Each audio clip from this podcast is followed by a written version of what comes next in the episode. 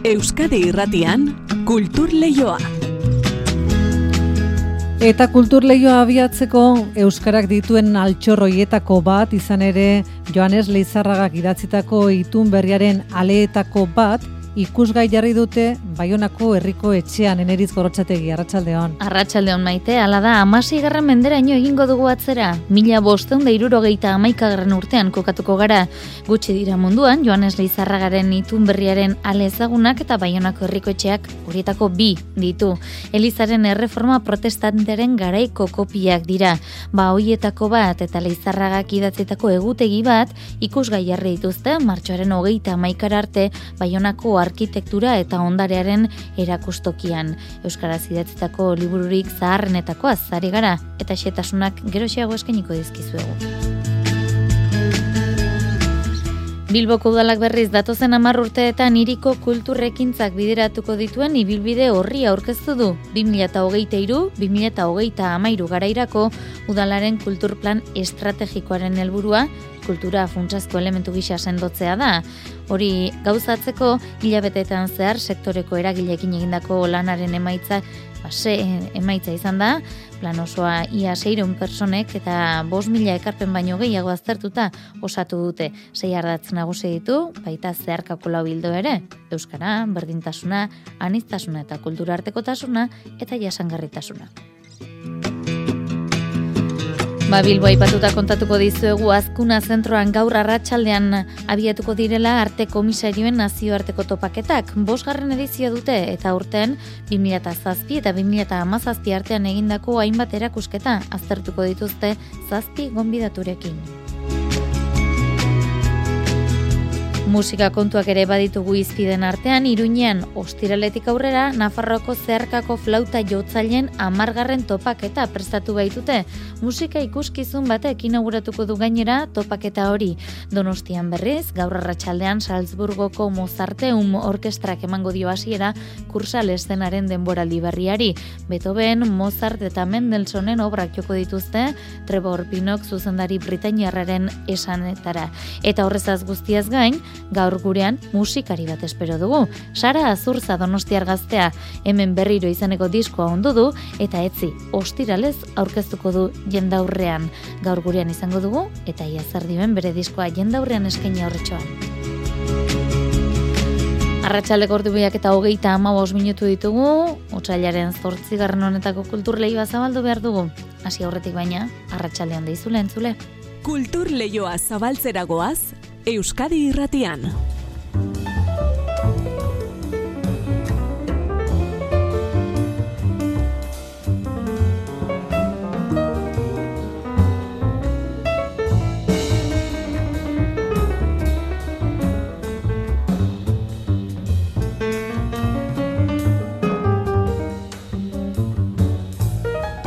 Gasteizko jazaldia datorren uztailaren irutik zortzira ospatuko da. Berrogeita sei garren edizio izango da urtengoa eta gaur ezagutarazi dituzte bertan izango diren aurreneko bi izen handiak. Maria Schneider, orkestra zuzendari eta kompositorea da bata, data Lords bere azken diskoa aurkeztuko du mendizorrotzan, also jazz ensemble ospetsuarekin batera. Eta entzuten ari garen beste hau, Brad Meldau piano jotzailea ere izango da Gasteizko urtengo jazaldian. Larogeita amargarren amarkada erdialdean hasi zen, munduko agertuki ezberdinetan nabarmentzen eta argi erakutsi izan du bere gaitasuna, bai improvisatzen, baita modu formalean jotzen ere. Biak beraz, aurtengo gazteizko jazaldian izango dira, esnaik derru zailaren bostean eta meldau seian.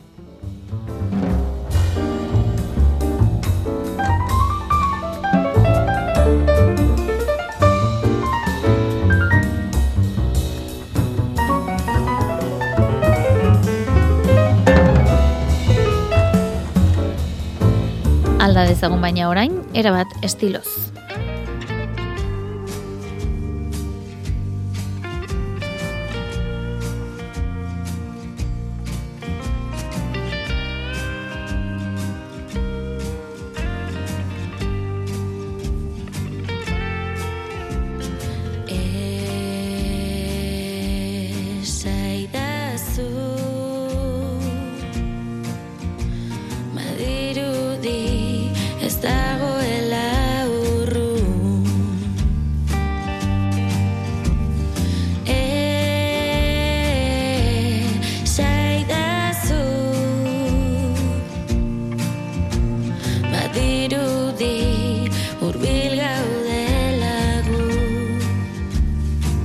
Sara Zurza ari gara entzuten musikari baten lanik berriena ezagutu behar baitugu, bere lanik berriena hemen berriro diskoa bizitzaren ziklo emozionalari buruzko hausnarketa eginda dator bertan, pop eta soularen aldeko apustu egin du, naiz eta estilo ezberdinak ere tartekatzen eta uztartzen dituen artista donostiarrak etzi ostiralez eskeniko du, diskoaren aurkezpen kontzertua donostiako lugaritz kulturretxean agurtu dezagon artista, Sara Zurza, arratsaldeon eta ongi etorri. Arratxaldeon, kaixo. Tira hemen berriro du izena zure diskoak, gusture egindolako lanarekin eta jendaurrean aurkezteko gogotsu? Bueno, oso gogotsu eta oso gustora egindako lanagatik. Egia zan oso pozik denagatik bai. Zure lehen lan luzea da hemen berriro, bakoitzak bere burua eta Bai. bere gorputza entzuteak duen garrantzia azpimarratu nahian zatoz, ezta?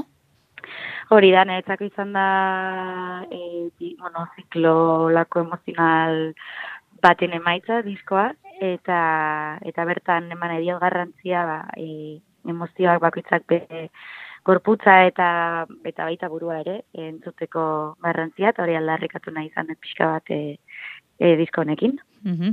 Ez dakit definitu beharko bazenu nola azalduko zenuken, edo orain arte kolaborazioetan antzeman dugun Sara Zurza bere horretan datorren edota zerbaitetan den ezberdin?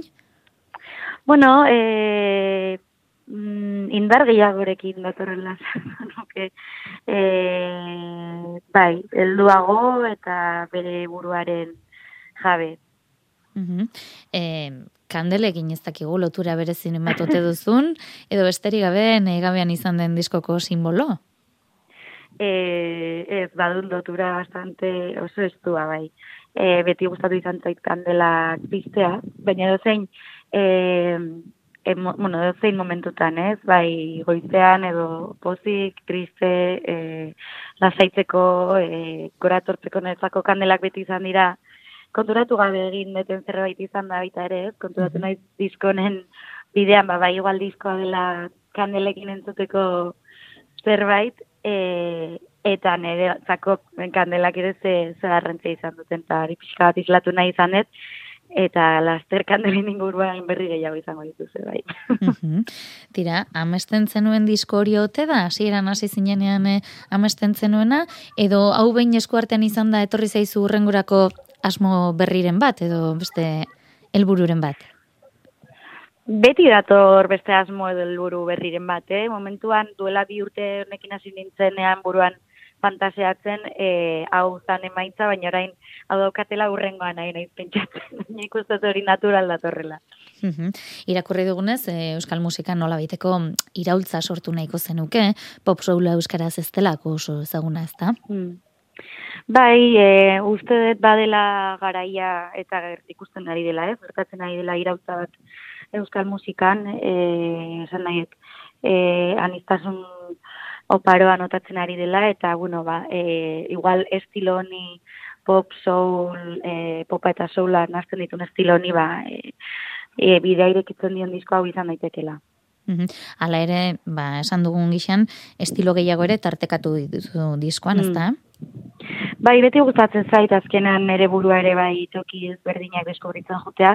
E, naiz eta soula euki hor e, e, oinarri bezala eta popa baita ere.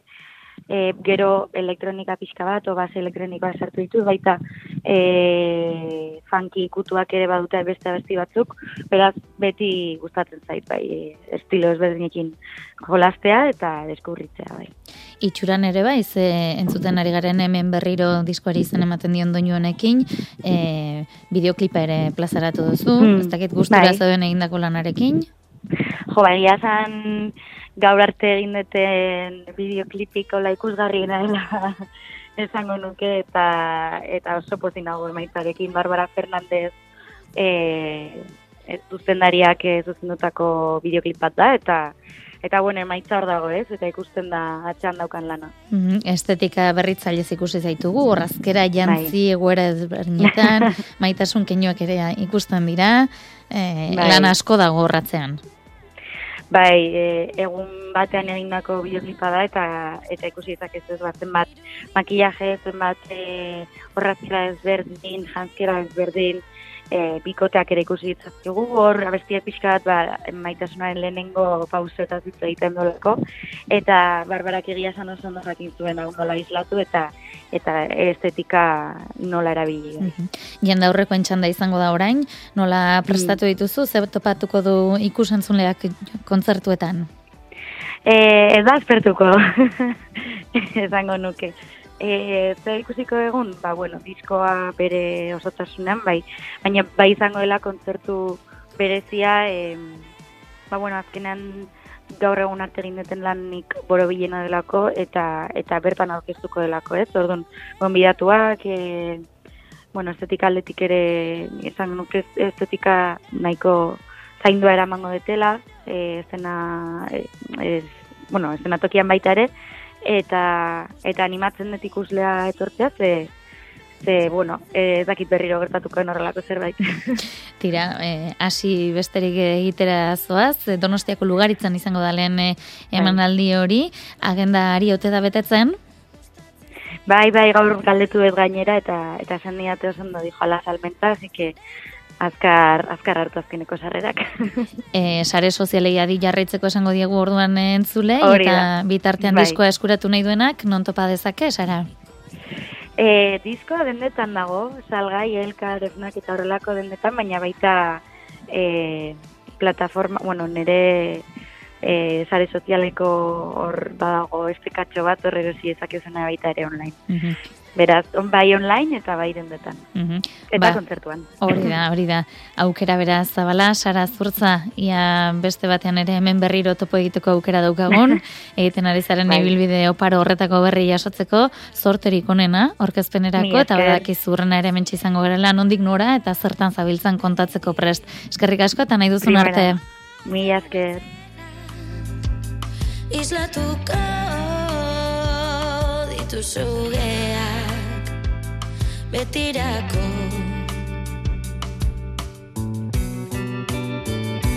Bide xumeak beti erakutxiko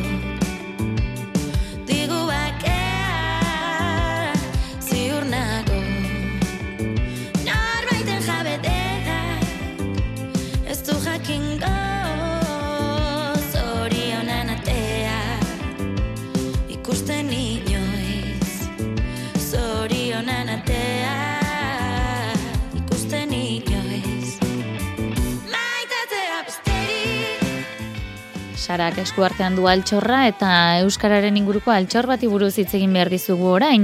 Gutxi dira munduan Joanes Leizarragaren itun berriaren ale ezagunak eta Baionako herrikoetxeak horietako bi ditu.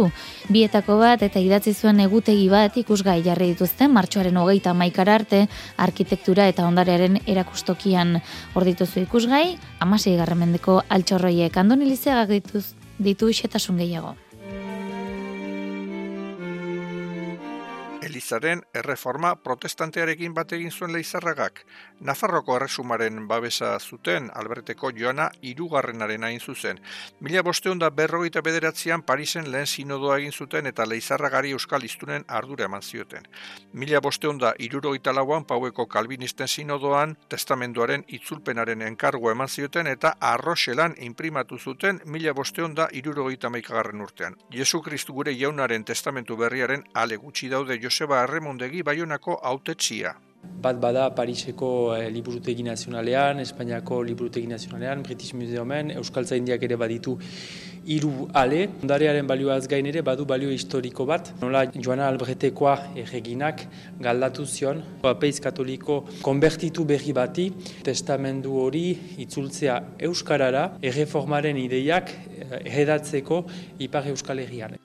Euskaraz idazteko inongo erreferentzirik gabe egin zuen lan hori, biapez zuberotarren eta loitzundar baten laguntzarekin eta adituek diote oso ongi egin zuela zerotik hasita Euskara batu bat sortu zuela badu lapurteratik, nafarreratik eta zubereratik. Beste balio bat, hizkuntza aldetik, lehen eh, liburua da non eh, Euskara batu eh, saiakera bat egiten den eta irakurtzen delaik, ikusten baita tableta baten bidez resoluzio handiko irudiak ikusten dela eta oso ongi irakurtzen da. eh, ikusten da, ez dela hain urrun gaur Ipar Euskal Herrian mintzo den Euskara batuaz. Hor dugu lehenbizikoz Euskal Herria terminoa. Erran nahi du Euskaraz bizi zela eta are gehiago, eh, ideia batzuk gizarteratzeko, eh, arma politiko bat bezala, Euskara erabili behartzela. Ondarearen interpretazio gunean ikusgai, kalendrerarekin idatzi zuen erligio besta egutegiarekin beskoitzen sortua, bastidan zendu zen leizarraga eta protestante izategatik espetxea pairatu zuen.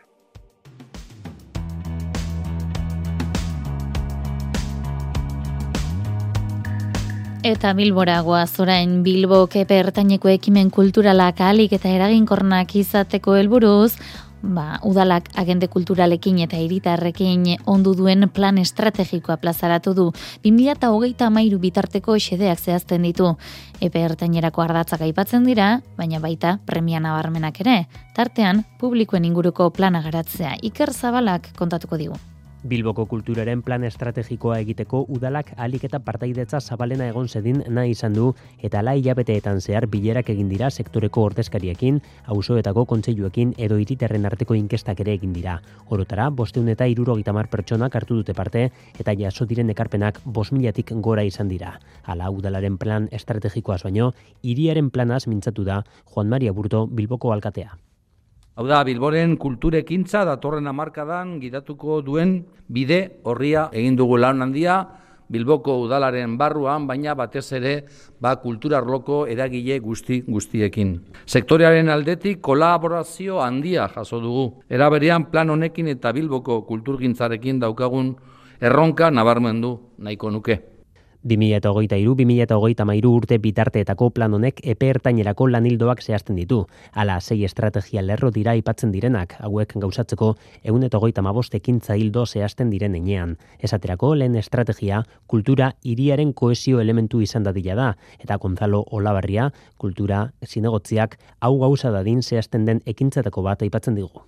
Eskaintza zentroaren eta periferiaren artean banatzea. Kultura jarduera ekonomikoaren motore izan dadila ere zehazten da edo kulturaren balio kateari arreta jartzea.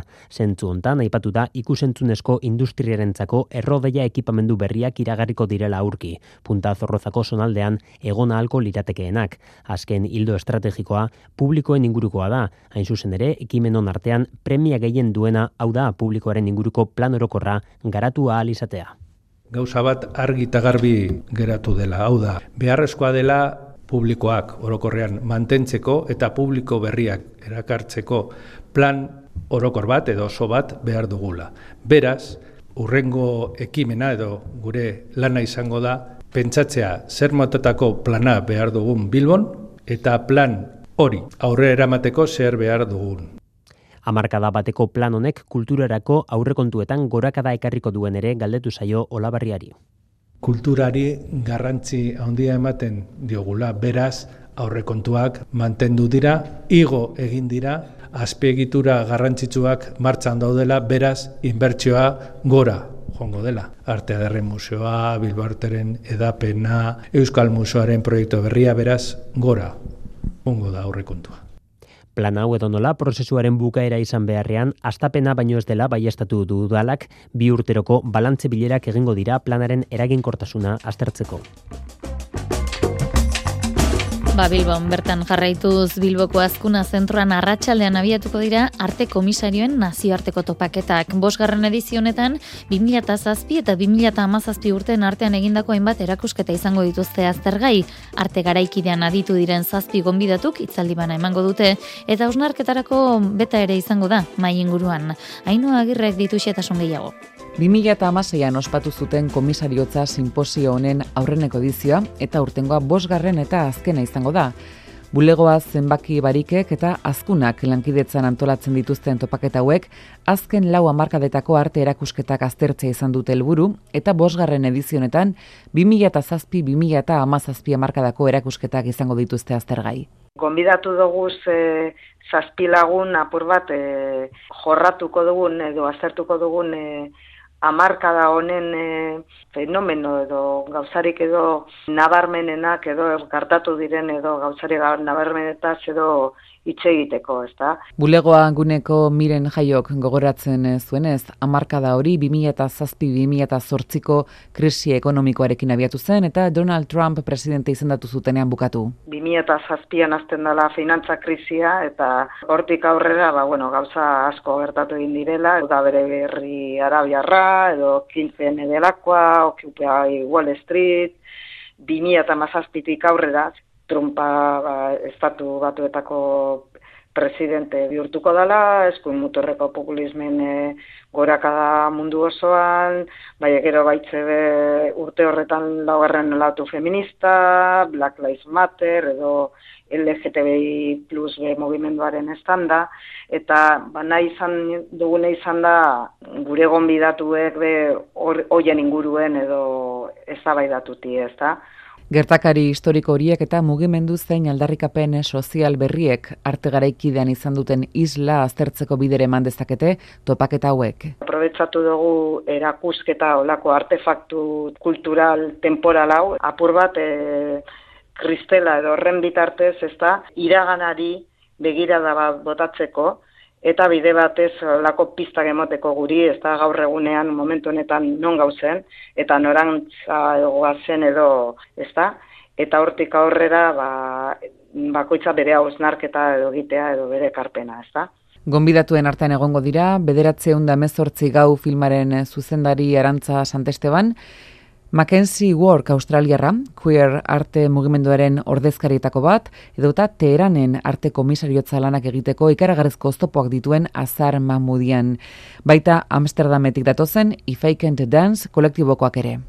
Eurok Amsterdamakoak dira, erakunde txikia eta feminista, eta Eurok lan handia egin zauen e, sortu zienien e, 2005 aurrera, performantzaz bakarrik lan egituko gautua hartu zauien, ez da? Eta pur bat erakusketaren mugak edo gainditu eta edatu. Arte erakusketaren kontzeptuaz, mugez, egungo egoeraz eta etorkizunaz, hori ez guzti hariko dira gaur eta bihar, azkuna zentroan. Ikusentzunezkoen esparruan piztu kultura planak aurtenia 6 milioi euro bideratuko ditu kulturera gilei laguntzeko eta bide batez sorkuntza eta enplegua sustatzeko. Partida garrantzitsuena proiektuak garatzeko eta kultura sarea babesteko izango da. Gipuzkoako foru aldundiko kultura departamentuak sortutako plan honek lau urteotan hogeita bat milioi eurotik gora bideratu ditu kultura suspertzera COVIDaren ondorengo krisiaren aurrean sektoriak izan dituen beharrei erantzuteko ezinbestekoa izan zen eta laguntzak indartu egin dira hainbat esparrutan arte eszenikoak, ikusentzunezkoa, arkeologia ondarea, sortzailei laguntzak eta beste ere ugari aintzat hartzen dituen plana da, piztu kultura, Mari Jose Uria izan da aurkezpenean. Kultura eremuko eragilei eta langilei laguntzeko sorkuntza eta enplegua sustatzeko sortu zen piztu kultura plana egon kortu eginda. Covidak eragindako krisian lagungarria izan zen eta la urteotan hogeita bat milioi eurotik gora bideratu ditu sektore honetara. Aurten 6 milioi eurokoa da diru laguntza Mari Jose Telleria kultura diputatuak esan duen eran. Diru kopuru oso ondizia izango da, isa 6 milioi euro, baina azkenerako gu konturatuta gauz eta onartu behar dugu diru, diru hau, milioi hauek, zera kopuru, kopuru hauek, palanka baino ez dira martxan dauden eta martxan jarri nahi dira proiektu guztiak sustatzeko eta eragiteko. Arte estenikoentzat bideratzen den lanabesa izeneko programak esaterako eumila euroko igoera izan du. Bide batez, kabulegoaren bitartez sortzailei eta alkartei informazioa, aholkularitza eta formakuntza ematen zaie. Carlos Sánchez da komunikazioa arduraduna. Ba, informazioan, e, bitartekaritzan, formazioan eta eta promozioan. Proiektuei eta eragilei e, modu aktiboan e, entzutean e, diar dugu.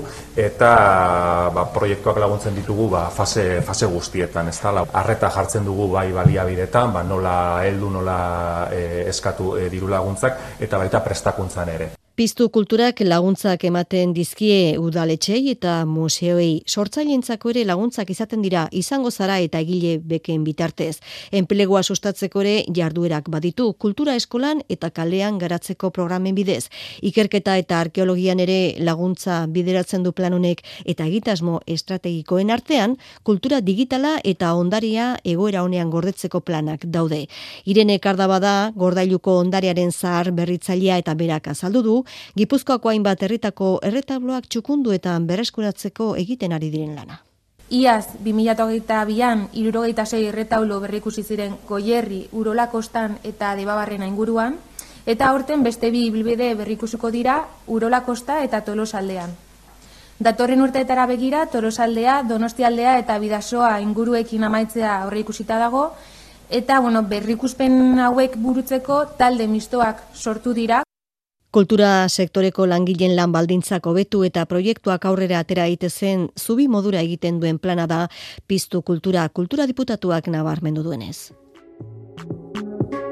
Eta azken txampan eguneko itzordu bat Salzburgo, Salzburgoko Mozarteum Orkestrak emango dio hasiera kursal estenaren denboraldi berriari gaur arratsaldean ainu agirre. Mila zortzion da berrogeita batean Mozarten alargunaren eta semen onespenaz jaiotako orkestrau Europako zarrenetarikoa da. Gaur egun laro geita markide ditu eta klasizismoko errepertorioan aditu da, naizta erromantizismo garaiko obrak eta garaikideak ere jotzen dituen. Kursal estenaren denboraldi berriari asiramateko, orkestra handi honen kontzertu izango da bagaur kursalen, eta urrengo aste eta hilabeteetan ere izango da zer entzunta ikusi.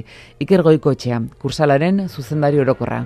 Gero martxoren zazpian Parisko Gambara orkesta izango dugu, ekainaren batean, hirugarren orkesta izango da Eliseo Zelaietako orkesta, eta horretaz gain, Otsailean, amazazpitan mezortzian, operare izango dugu, Leon Kabaloren eh, pagleatzi e, obra ikusteko aukera izango dugu, eta horretaz gain, e, rezital bat, Javier Perianesen rezitala, mm, pianista oso famatua, dakizuten bezala, apirilaren amale hauan izango da, eta maitzeko arlo klasikoarekin kontratenor gazte eta ezberdin bat, baino fama oso handi hartzen ari dana, Jakub Josef Orlinski, Poloniarra izango dugu, martxoaren hogeita behatzian. Salzburgoko Mozarteumeko orkestrak Beethovenen Koriolano obraren obertura irekieran joko du asteko.